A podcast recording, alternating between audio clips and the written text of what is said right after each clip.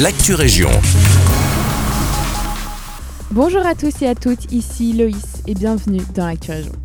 Ce mercredi 14 février, un groupe d'étudiants s'est rassemblé sur la place de l'université à Louvain-la-Neuve afin de soutenir la Palestine et solliciter l'UCL à rompre ses liens académiques avec des institutions israéliennes liées à l'occupation de Gaza ainsi que de boycotter l'Israël.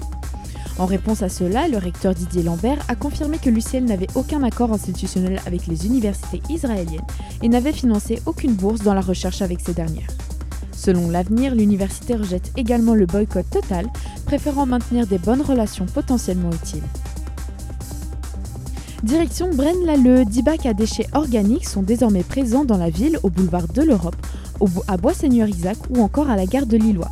On en comptera 25 de plus dans le courant du mois de mars.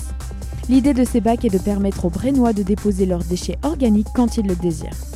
Au départ, l'ouverture de ces bacs était imaginée par un badge à scanner, mais à défaut de savoir fournir plus de 15 000 badges aux habitants, il suffit simplement d'appuyer sur un bouton. Quant à la fermeture des bacs, celle-ci est manuelle. Ce samedi 10 février, des policiers de la zone Nivelles-Genappe se sont rendus sur la grande place de Nivelles, au marché local, afin de sensibiliser les citoyens aux escroqueries en ligne. Ils ont tenu un stand pour donner des conseils et souligner l'importance de porter plainte face à ce genre de fléau. C'est la fin de cette Actu. Merci à tous et à toutes pour votre écoute et à demain pour de nouvelles actualités régionales.